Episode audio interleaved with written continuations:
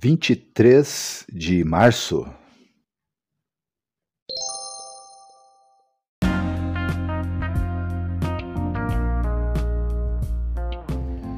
Bíblia Bom Dia, versão Nova Tradução na Linguagem de Hoje. Reflexões, Pastor Israel Belo de Azevedo. Áudio, Pastor Flávio Brim.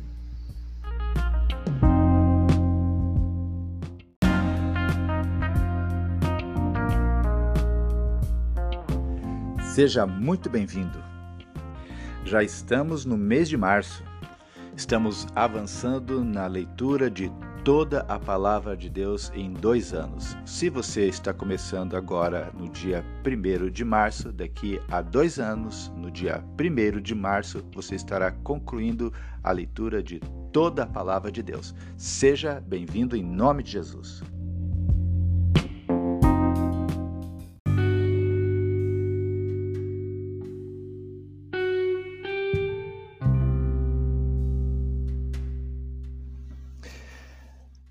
Capítulo que leremos agora, capítulo 5, no versículo 1, já estaremos lendo: Vou cantar agora para o meu amigo uma canção a respeito da sua plantação de uvas. Quando Isaías, inspirado, lhe comparou a história de Israel a uma plantação de uvas destruída, sabia o valor da uva para sua gente o produto cultivado nos vinhedos era símbolo de vida. No seu poema, ele então imagina uma plantação perfeita. Deus a plantou, Deus a cultivou, Deus a protegeu, Deus providenciou uma prensa para transformar o fruto em suco e vinho. Deus esperou que as uvas fossem boas. Enfim, Deus fez tudo o que estava ao seu alcance. No entanto, o resultado foram uvas azedas. A plantação, por sua liberdade, que Deus respeita, escolheu produzir uvas ruins. Como um agricultor, Deus a deixou à sua própria sorte, numa graça inversa, mas necessária Deus permitiu que viessem sobre a plantação as consequências de sua escolha. Somos a plantação de uvas do Senhor. A pergunta é: que tipo de uvas temos produzido? Ouçamos a leitura do capítulo 5 de Isaías.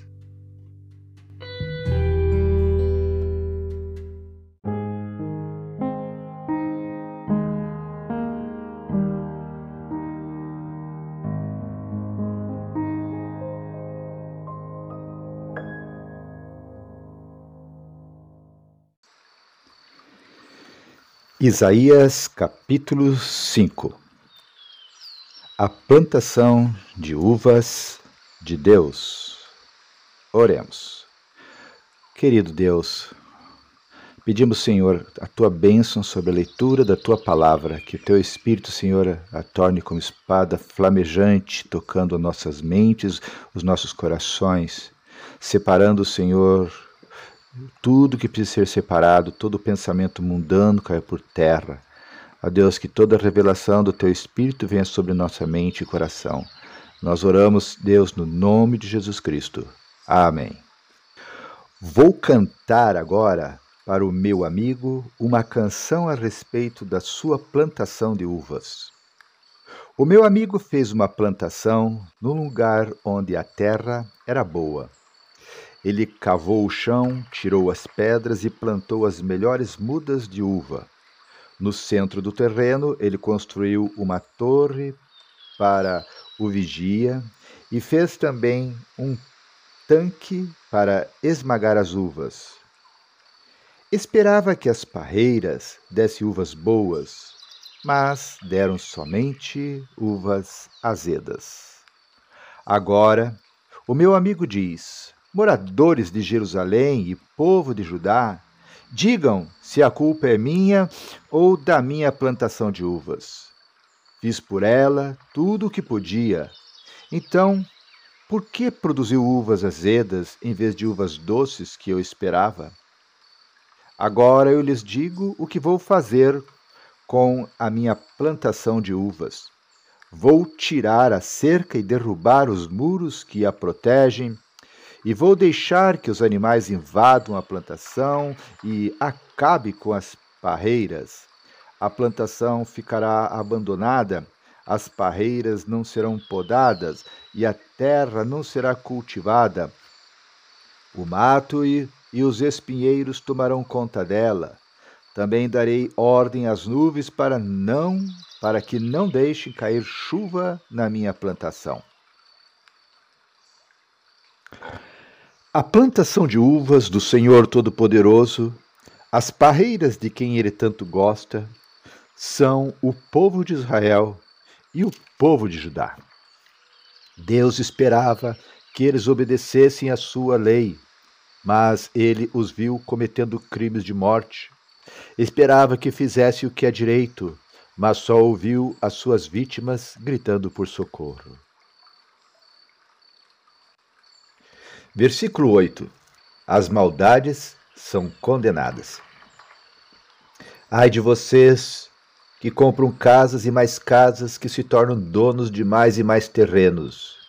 Daqui a pouco não haverá mais lugar para os outros morarem, e vocês serão os únicos moradores do país. Ouvi, ouvi o Senhor Todo-Poderoso dizer isto. As grandes e belas mansões serão destruídas e ninguém ficará morando nelas. Um alqueire de parreiras dará somente uns vinte litros de vinho, e cem quilos de sementes produzirão somente dez quilos de trigo. Ai dos que passam o dia inteiro bebendo cerveja e vinho, desde a madrugada até tarde da noite, e ficam completamente bêbados. Nas suas festas há música de harpas e de liras, de pandeiros e de flautas, e muito vinho para beber. Eles não se importam com os planos de Deus, o Senhor, nem levam em conta o que Ele está fazendo.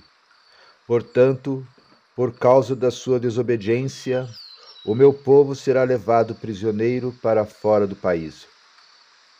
O povo e as autoridades morrerão de fome e de sede o mundo dos mortos, como se fosse uma fera faminta, abrirá sua boca enorme e engolirá o povo e as autoridades.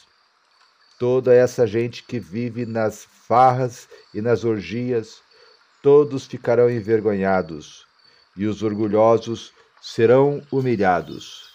Mas o Senhor Todo-Poderoso fará o que é direito, e assim mostrará a sua grandeza Deus fará o que é certo, e assim todos ficarão sabendo que Ele é santo.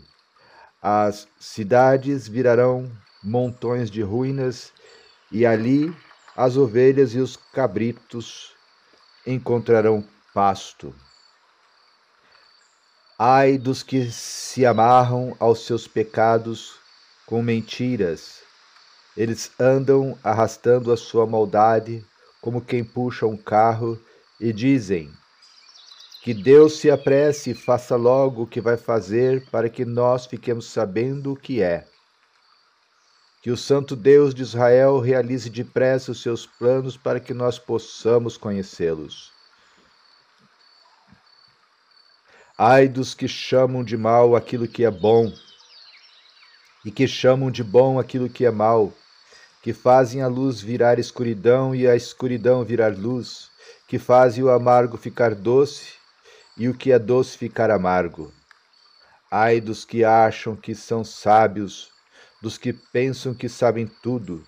Ai dos que são campeões de beber vinho, que vencem apostas de misturar bebidas alcoólicas, que aceitam dinheiro para torcer a justiça, deixando livres os culpados e condenando os inocentes. Versículo 24: Deus castigará o seu povo.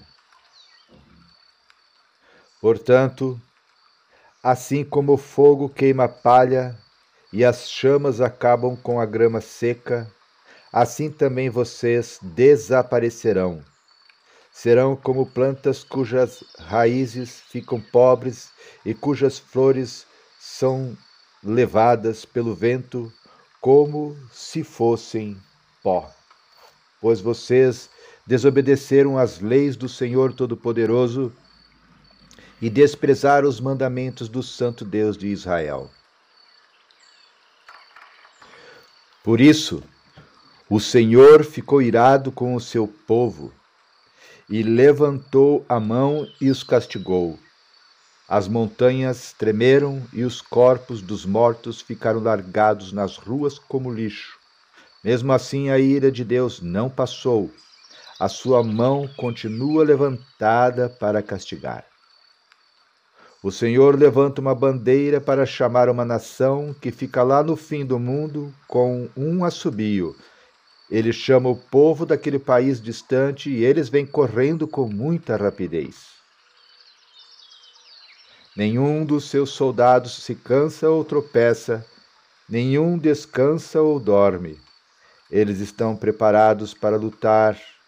Os cinturões estão bem apertados e as tiras das sandálias não se arrebentam. As suas flechas são pontudas e os seus arcos estão prontos para atirar.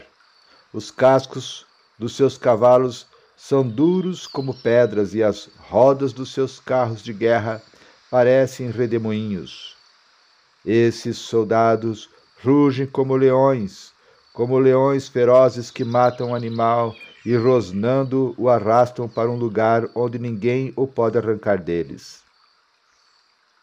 Quando chegar aquele dia, esse povo rugirá como o mar contra o povo de Israel. Se alguém olhar para a terra, verá somente escuridão e tristeza e nuvens negras escondendo a luz. Isaías capítulo 6, versículo 1 Isaías é chamado para ser profeta. No ano em que o rei Uzias morreu, eu vi o Senhor sentado num trono alto e elevado. O seu manto se estendia pelo templo inteiro, e em volta dele estavam serafins. Cada um deles tinha seis asas, com duas eles cobriam o rosto, e com duas cobriam o corpo, e com as outras duas voavam. Eles diziam em alta voz uns para os outros: Santo, Santo, Santo é o Senhor Todo-Poderoso, e a sua presença gloriosa enche o mundo inteiro. O barulho das vozes dos serafins fez tremer os alicerces do templo, que foi ficando cheio de fumaça. Então eu disse: Ai de mim, estou perdido, pois os meus lábios são impuros e moro no meio de um povo que também tem lábios impuros. E com os meus próprios olhos vi o Rei, o Senhor Todo-Poderoso. Aí um dos serafins voou para mim, segurando com uma tenaz uma brasa que havia tirado do altar. Ele tocou a minha boca com a brasa e disse: Agora que esta brasa tocou os seus lábios, as suas culpas estão tiradas e os seus pecados estão perdoados. Em seguida ouvi o Senhor dizer: Quem é que eu vou enviar? Quem será o nosso mensageiro? Então respondi: Aqui estou eu, envia-me a mim.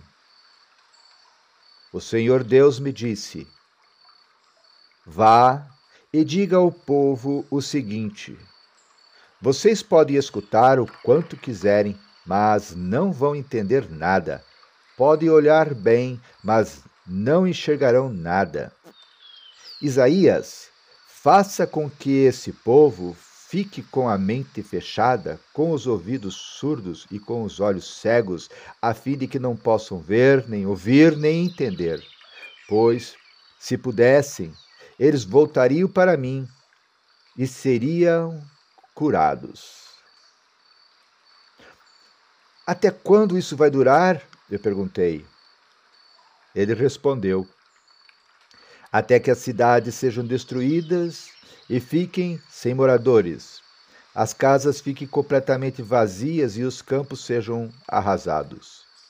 Eu, o Senhor, mandarei o povo para longe deste país, e as cidades ficarão vazias, e mesmo que fique no país uma pessoa em dez, ela também será morta.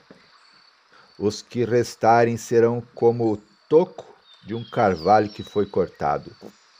O toco representa um novo começo para o povo de Deus.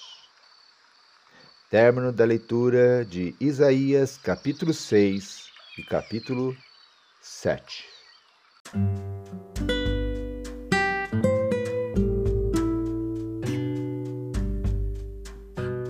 Nesse capítulo que acabamos de ler, capítulo 6 de Isaías 6, nós vemos Isaías tendo uma visão gloriosa de Deus.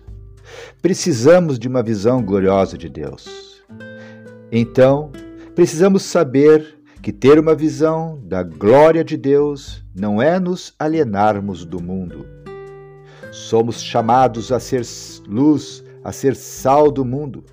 Então temos de reconhecê-lo e nos envolver com ele. Nossa observação precisa ser iluminada pela glória de Deus. Nada justifica a alienação. Quando somos vítimas de uma tragédia, isso pode nos afastar ou nos aproximar de Deus. Se nos afastamos, as consequências da tragédia serão mais destrutivas. Se nos aproximamos mais de Deus, a tragédia é superada com mais facilidade e menos sofrimento. É a falta de uma visão majestosa de Deus que leva muitas pessoas que perdem parentes, geralmente filhos, tragicamente, a perderem também a fé. Na hora da dor, quem tem a visão de Deus se pergunta: Senhor, o que queres de mim? Quem não tem, desespera-se. Quando vemos Deus assentado no seu trono, sabemos que Ele está no controle, governando o grande mundo e o nosso pequeno mundo. Só uma visão gloriosa de Deus nos tira do desespero. Em segundo lugar, precisamos saber que Deus está vivo. Uzias estava morto, mas Deus estava vivo. Deus estava vivo quando o universo experimentou sua explosão inicial. Deus estava vivo quando Sócrates tomou sua taça de veneno. Deus estava vivo em 1966, o ano em que Thomas Altzer anunciou na capa da revista Time que Deus estava morto. Deus estará vivo quando todos os atuais bilhões de habitantes da Terra estiverem mortos. Em terceiro lugar, precisamos saber que Deus está além de nós, como num trono alto e exaltado, e que Ele não é apenas um produto da nossa imaginação. Nosso Deus é muitas vezes pequeno demais. Um Deus pequeno não pode curar, não pode salvar, não podem intervir. Precisamos do Deus da Bíblia, não do Deus da cosmogonia grega. Se não lhe dermos autoridade para isso, Deus não irá reinar sobre a nossa vida. Deus é onipotente. Nenhuma autoridade pode anular os seus decretos. O que ele propõe, ele realiza, conforme Isaías 46, 9 e 10. Quando ficamos indiferentes à onipotência de Deus, deixamos de vê-la em ação. Deus é santo. A santidade de Deus irradia uma luz própria. Só adoramos a Deus quando temos a visão da sua glória. Precisamos de uma visão de Deus que elimine as glórias que competem com a dele mas que não nos mostram o caminho da salvação e nos aquecem o coração. Que eu e você também busquemos por ter uma visão da glória de Deus. Que Deus nos abençoe.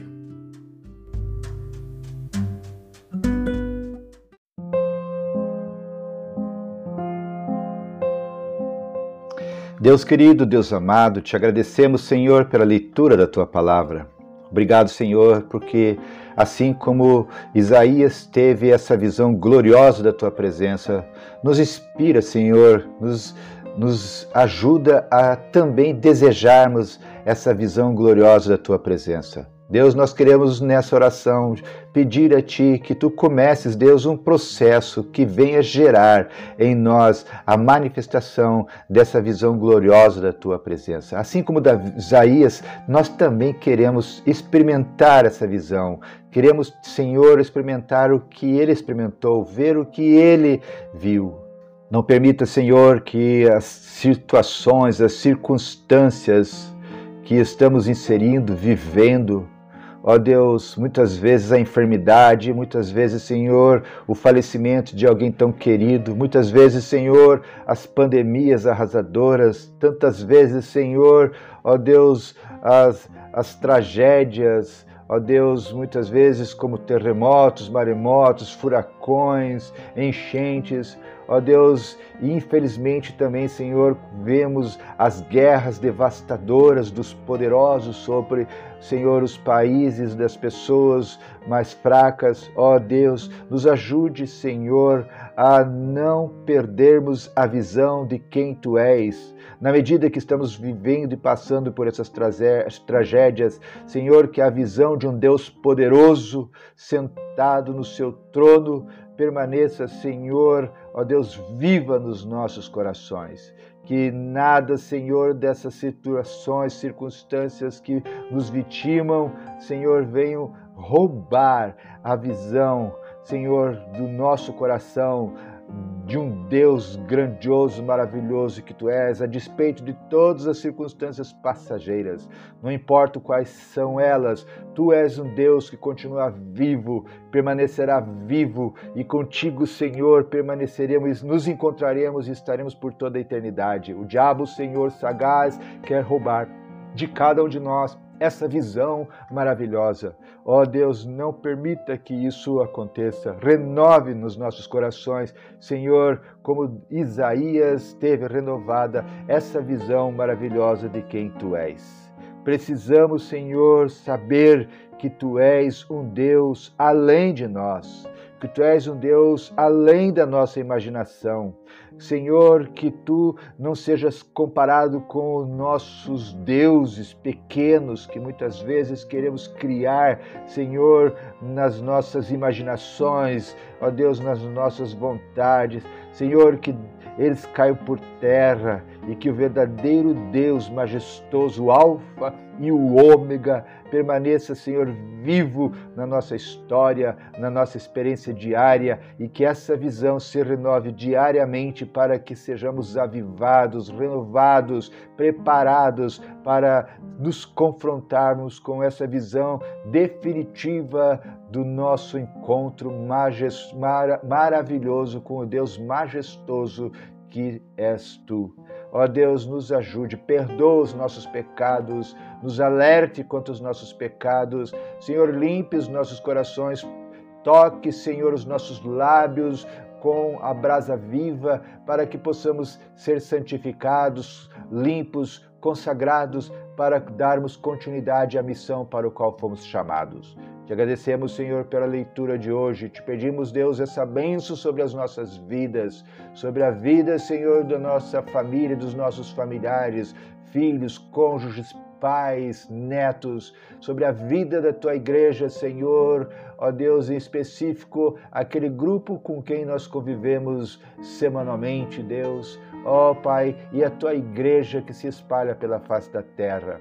Deus, continue, Senhor, manifestando a tua glória em, nossas vidas, em cada momento. Abençoe essa jornada da leitura da tua palavra. Continua nos dando força para continuarmos firmes e fortes e concluí-la, Senhor, daqui até o término da nossa proposta. Deus, essa nossa oração, que nós te fazemos no nome de Jesus Cristo. Amém.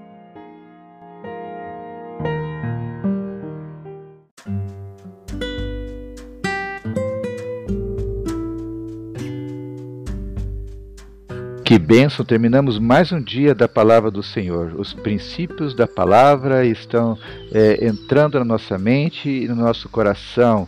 Esses princípios, valores da palavra de Deus estão sendo consolidados dentro do, do nosso coração, estão começando a fazer parte dos nossos valores. Os nossos valores, os nossos princípios estão sendo encharcados pelos princípios e valores da palavra do, do Senhor Jesus Cristo.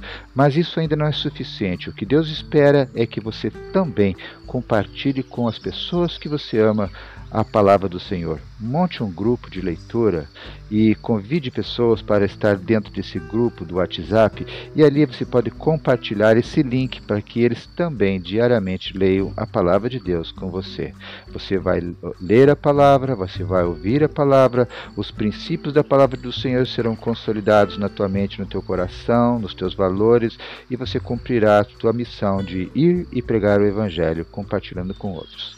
É o que Deus deseja para você. Que Deus te abençoe e até amanhã.